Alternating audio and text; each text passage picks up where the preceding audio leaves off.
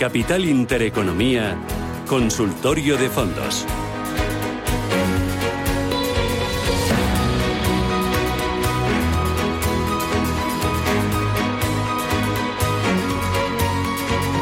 Y en este consultorio de fondos de inversión hoy tenemos la oportunidad de charlar con Diego González, que es socio y director de Cobalto Inversiones EAFI. Diego, ¿qué tal? Buenos días. Hola, muy buenos días. Eh, oye, eh, ¿estáis reduciendo la exposición a China o la exposición al inmobiliario debido a lo de Evergrande? Bueno, la verdad que teníamos, perdón, teníamos poca exposición a, mercados emergentes, eh, sobre todo a través de fondos de, renta variable asiática, que nos hemos comentado en algún programa, y seguimos manteniendo la, seguimos manteniendo la, posición.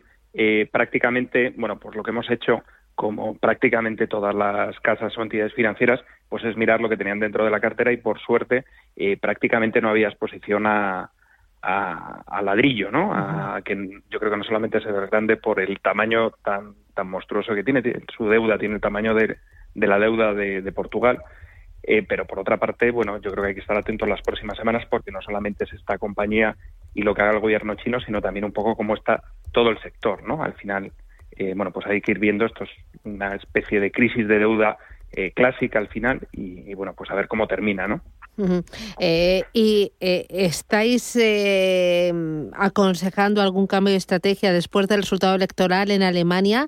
este año la bolsa alemana lo está haciendo muy bien, el Eurostock 50 va viento en popa. No sé si este resultado electoral os invita a ser más prudentes o todo sigue como hasta ahora. Bueno, es, al final el, cambio de gobierno lógicamente añade incertidumbre a nivel europeo por, por, la, por el peso tan, tan importante que tiene que tiene, que tiene Alemania, pero bueno, al final intentamos eh, no tomar las decisiones tanto por cuestiones de carácter político, en este caso por, por elecciones, como yo creo por los buenos fundamentos a nivel de recuperación eh, que está teniendo Europa y, bueno, pues también la bolsa europea está muchísimo más barata que la, que la norteamericana y pensamos que, que bueno, pues sigue siendo una oportunidad, sobre todo la parte de renta variable value, que es la que más nos gusta, eh, pensamos que Europa tiene todo el sentido, inclusive de cara a final de cara a final de año, en los próximos meses, eh, creemos que tiene todo el sentido estar en renta variable value eh, europea, ¿no? Eh, dentro de renta value europea, ¿algún vehículo de inversión, algún fondo concreto que tú digas, esto merece la pena, yo lo seguiría, o me gusta más esta casa, o tiene que tener estas características? Bueno, yo creo que lo más valioso de todo es la, es la idea. Creo que la renta variable value, sobre todo renta variable value, mirando aquellos fondos que lo que compran eh, no son gancas, es decir, compañías con grandes descuentos, sino compañías de mucha calidad, con barreras de entrada, altos márgenes y posiciones dominantes en mercados. Ponemos siempre el ejemplo por pues, de Acerinox, eh, Porsche, es decir, compañías con altas barreras de entrada, situaciones financieras muy solventes y unas valoraciones eh, pues realmente muy baratas en términos de valoración. Entonces siempre recurrimos a, Magallanes, el, European Equity es dentro del universo de, renta variable value europeo, el fondo que más nos, nos gusta por distintos motivos, eh, también entre otras cosas porque no solamente jugamos este factor, eh, el value, sino también estamos en un fondo que podríamos etiquetar all cap, todo tipo de capitalización, también tocamos pequeñas y medianas compañías, ¿no? Y eso siempre da un, extra, un punch de, de, rentabilidad, es nuestra opción favorita, pero yo en todo caso creo que eh, más allá de la casa, creo que la idea de renta variable value pues sigue vigente y es a través de un ETF, de la manera que sea, eh, hay que jugarlo, ¿no? Voy a ir con los oyentes 91 533 18 51 y empiezan a entrarme las primeras consultas a través del WhatsApp. Mira, eh, me dice, eh, buenos días, soy Teresa. Mi duda es sobre el fondo MS, que supongo que será Morgan Stanley US Advantage que tengo con bastantes plusvalías y me planteo si pasarlo todo o en parte a otro fondo más conservador para consolidar las ganancias. ¿Qué le parece la idea? ¿Qué otros fondos conservadores me aconsejaría? Bueno, a mí me parece es, eh, ese fondo de Morgan Stanley es de los mejores fondos que tiene renta variable norteamericana y volvemos, eh, la renta variable norteamericana en términos de valoración está muy, muy arriba. Entonces, podría hacer lo siguiente, podría irse a un fondo de Estados Unidos eh, de renta variable más sesgo no crecimiento, como está, sino sesgo mm, valor, o directamente irse a otro fondo eh, más de carácter global, que tenga menos peso en Estados Unidos. Y hay, por ejemplo, pues una de las ideas que nosotros tenemos en cartera, el Robeco Global Premium Equity. Eh, le va a permitir tener, eh, no estar tan, tan focalizada en Estados Unidos, tener un porcentaje en este caso de en torno a un 50-55 o también pues podría complementar con la idea que, venimos comentando del, fondo de, de Magallanes. Creo que es un buen cambio el vender esa posición y, por ejemplo, comprar un fondo de renta variable europea como el de el de Magallanes, ¿no? Oye, y pensando en el tapering, ¿cómo le puede afectar las carteras más conservadoras con una exposición a renta fija este inicio de la retirada de estímulos? Em, ¿tú, crees que habría que cambiar las posiciones? Dime, sí. Sí, eh, bueno, una de las cosas que sería interesante, somos inversores generalmente en euros, o por lo menos el oyente, eh, tener una posición en dólar dentro de la cartera, que por ejemplo a través del fondo que decía, ya la, si no lo tiene en clase cubierta, ya tiene dólares, eh, nos, va, a, nos va a otorgar cierta, cierta cobertura tener dólares, ¿no? nosotros al final, bueno, pues pensamos que, renta fija hay poca oportunidad, que lo que tiene sentido es estar en bonos de alto rendimiento, porque es el, único activo que paga algo, tiene algo de, yield, de, rentabilidad por, por cupón, y eh, entramos, entramos medios, o sea, eh, pensamos que tampoco va a haber una subida muy abrupta ni que el tapering tenga que ser eh, algo dramático y pensamos que los bancos centrales van a van a, van a mantener cierta laxitud o, programas de carácter expansivo, ¿no? Entonces, bueno, yo creo que tener dólares en cartera tiene, tiene todo el sentido y tener poca, poca duración. Esa sería la recomendación. Y luego, con los fondos que invierten en renta variable española, ¿vosotros mantenéis eh, eh, posiciones en ese tipo de fondos o la renta variable española la tenéis descartada? Eh, generalmente lo jugamos a través de fondos de renta variable europea y pueden tener exposición. O sea, no, solemos hacer, excepto casos muy puntuales, apuestas monopaís y tampoco vemos unos fundamentales eh, en Europa que no veamos, o sea, perdona, dentro de lo que sería Europa en España, que no tengamos otro tipo de, regiones. Ya. No, no, no, digamos, no construimos de esa manera las carreteras. No tenemos especial interés o sesgo hacia España como tal. Me dice uno de los oyentes, se llama María García. ¿Me puede recomendar un par de fondos que inviertan en tecnología en Estados Unidos? Eh, en, tecnología eh, le recomendaría un fondo de, de Thread Middle que invierte en tecnología pero con un enfoque bueno, eh, muy distinto a, los otros grandes fondos de tecnología norteamericana, más que lo que hacen es más seguir al Nasdaq. Realmente lo que tienen son eh, pues carteras que acaban replicando de alguna manera lo que hace el Nasdaq y este fondo, el Free del Global Technology, eh, bueno, pues tiene una, un, approach distinto, es decir, está ubicado en Silicon Valley y, y, bueno, pues tiene una forma más parecida a un venture capital de construir la cartera eh, que no a seguir eh, pues prácticamente lo que hace el índice Nasdaq. Esa sería nuestra recomendación, eh, tecnología estadounidense. Ya, mira, Nuria Alonso me pregunta por el metavalor global, el Ibercaja Deuda Corporativa 2024 y también el Santander Gestión Global Equilibrado. Bueno, en primer lugar, el, metavalor es una, una, buena opción si queremos jugar renta variable española europea.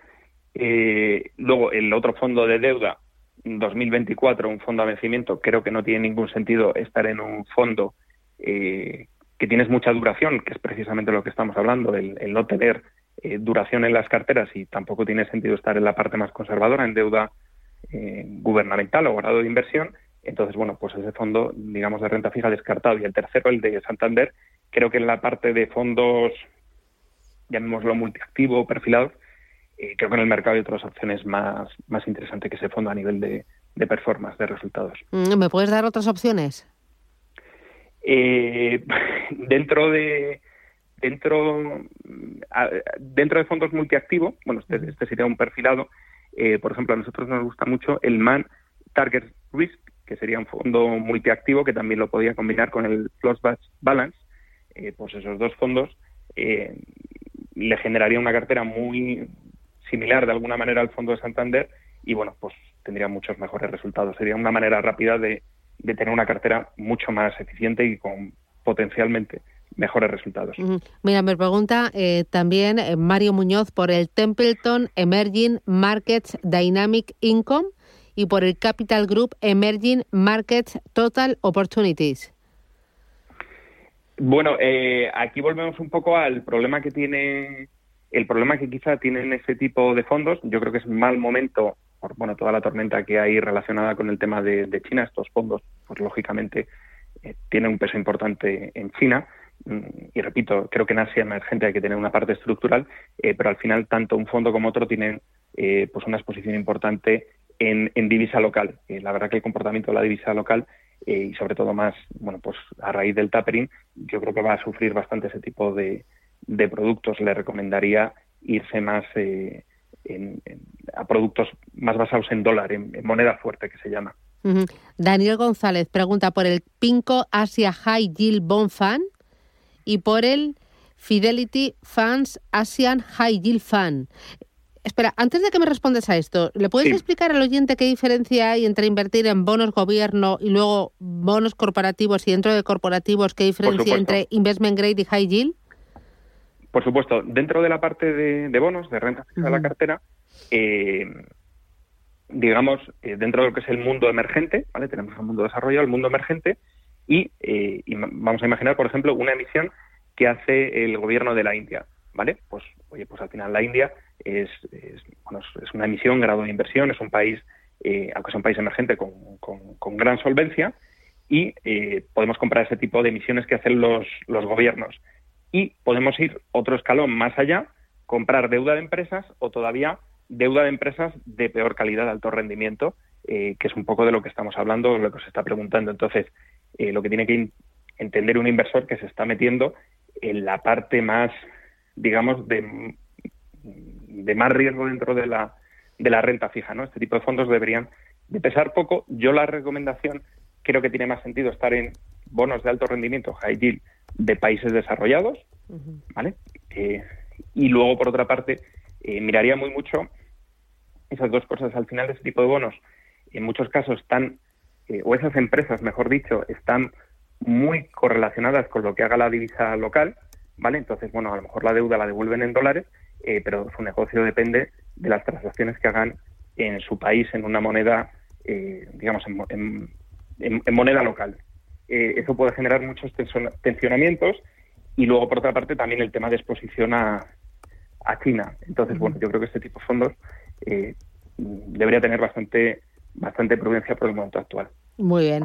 Em, ¿Qué expectativas de rentabilidad puede tener o debe tener a día de hoy un inversor que invierta en investment grade y el que invierta en high yield? Bueno, pues en, grado de inversión, bonos de empresa en mayor solvencia, eh, podemos estar hablando de rentabilidades cercanas a cero, eh, lógicamente con el riesgo además de, duración, ¿vale? que haya movimientos de, tipos en la curva. Eh, y en alto rendimiento, que es donde pensamos por momento de ciclo, porque es el único lugar donde se paga algo, eh, pues puede estar, si, si tomas deuda de alto rendimiento a corto plazo, pues puede estar en torno a un 4% y con un poquito más de duración, eh, pues se puede ir por encima del 5,5 o 6%. Entonces, bueno, creemos que para un 15% de la cartera, en nuestro caso nunca de ese 15%, eh, es de los pocos lugares donde va a poder arañar algo de rentabilidad a la renta fija. Vale, y luego, claro, te preguntaba eh, por dos fondos que preguntaba el oyente de, eh, de High Yield, uno era el Pinco Asia High Yield Bond Fund y el otro era el Fidelity Funds Asian High Yield Fund. ¿Qué te parecen estas dos casas y estos dos vehículos? Eh, me parecen dos, dos buenos vehículos porque son casas con, con muchos recursos y track record, pero creo que la clase, la, la, la clase de activo, perdón, eh, no es la correcta, pues como comentaba, por el tema de la divisa local y por toda la tormenta que ahora vemos en, Asia. Entonces, le recomendaría bonos high yield, pero bonos high yield de países desarrollados. Entonces, en ese sentido, por ejemplo, en corto plazo, el BNI High Yield Short Term, ¿vale? Es un, fondo eh, muy solvente con una duración muy corta, no nos afectaría la duración y bueno, pues tienes unas rentabilidades, una yield por encima del, del 5 y el Post Global Limited Term High Yield, ¿vale? Son dos fondos de, de renta fija de alto rendimiento con muy buenos cupones y nos quitamos el riesgo de la divisa local y todos los problemas que hay en el mundo emergente actualmente. Claro, ahora por ejemplo, eh, renta fija de gobiernos, ¿merece la pena algo? Eh, renta fija de gobiernos de países desarrollados en, absoluto, lo único que vamos a hacer es comprar eh, activos que no nos pagan nada y estamos sufriendo un riesgo de, duración, ¿vale? Cada vez es más difícil diversificar y, hay que irse a esos nichos de, de más riesgo donde pues podemos arañar algo de rentabilidad. Si nos vamos, mm, por último, si nos vamos a deuda de gobiernos de países emergentes, ahí sí que tenemos más posibilidades de, arañar más cupones, pero en todo caso la recomendación es en moneda, en moneda fuerte, ¿vale? Emisiones en, dólares, ¿vale? no, nunca en moneda local o por lo menos en el contexto actual no le vemos sentido a estar en moneda. Es un riesgo que no, no querríamos correr. Mira, eh, me pregunta también eh, Yolanda Márquez por el HSBC Euroland Equity Smaller y por el Amundi Funds Euroland Equity Small Cap. Dos fondos de, Small Cap europeos. Eh, nosotros preferimos, o dentro de la lista, nosotros utilizamos eh, el, el, Eleva European, bueno, que también tiene capitalización media, y el, fondo de, de Small Cap, o que también lo se ha citado en el, en el programa por, por Vicente, el Magallanes el, el Microcap, que sería un segmento todavía más pequeño de capitalización. Esos son los fondos que tenemos de renta variable europea de pequeñas eh, de, de, pequeñas acciones, ¿no? O sea, de, pequeñas compañías, perdón. Vale, y, ya la última, buf, es que tengo además de, es que a mí me, me, sorprende el nivel porque hay algunos vehículos que yo no los, eh, no los controlo y no, no los tengo ahí en el, radar. Mira, me pregunta uno por eh, qué efecto está teniendo la caída de Evergrande en el inmobiliario cotizado y me propone dos fondos, el Morgan Stanley Investment Funds, Asian Property y luego el Janus Henderson Horizon Asia Pacific Property. Claro, ahí al final lo que estamos hablando son fondos de rates, ¿vale? De inmobiliario cotizado, o FINIS, como lo llamamos en España a los, a los rates, como lo hemos llamado. Eh, lo que estás comprando son compañías cotizadas que lo que tienen dentro son inmuebles, ¿vale?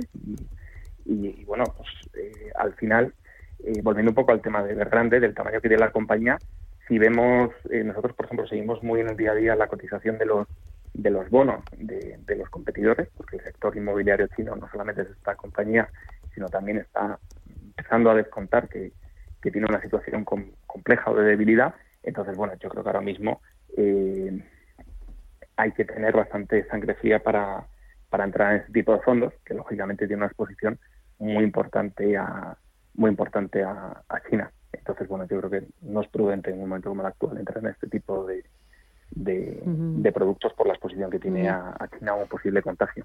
Oye, para terminar, dame dos, tres eh, claves importantes para cuando yo cree mi cartera de fondos de inversión. ¿Qué debo tener en cuenta? ¿Cuáles son las tres reglas de oro?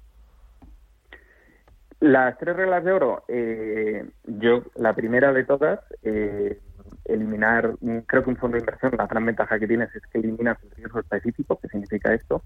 Es decir, si yo compro las acciones de una compañía y va mal o quiebra, eh, afecta a la totalidad de mi cartera. Si entro dentro de un fondo que tiene, eh, por ejemplo, 80 posiciones, pues ya tengo diversificado ese riesgo. ¿no? Esa sería la recomendación como más básica. Y luego al final, eh, tener todo otro tipo de, de clases de activo renta fija, gestión alternativa y al final no depender de lo que haga una cosa dentro de la cartera, una cosa, una clase de activo, mejor dicho. Muy bien. Y siempre dejarse llevar por un buen asesor financiero. Gracias. Y no tocar la cartera. Eso, eso. y no mirar la pantalla todos los días. Diego González, socio director de Cobalto Inversiones EAFI. Gracias, cuídate mucho y hasta pronto. Un abrazo. Hasta pronto. Un abrazo fuerte. Por cierto, que tenemos, tenemos eh, desayunos capital a la vuelta del informativo. ¿Con quién? Con Antonio Espinosa de los Monteros, CEO de Aguara, y con Ángela Lloza, CEO de Corporate Excellence. Después nos va a visitar Maribel Rodríguez, vicepresidenta de World Travel and Tourist Council. ¿Por qué? Porque hoy Hoy es el Día Mundial del Turismo y luego tendremos nuestro espacio dedicado al digital, al fintech, al insurtech y nos va a acompañar Salvador Molina. Él es presidente del Foro Ecofin y nos va a traer a dos invitados, Antonio García Lozano, CEO de Nervo Group y también a Juan José Pedrayes, CEO de Excelam Blue. Con ellos llegaremos a las 12 aquí en Radio Intereconomía.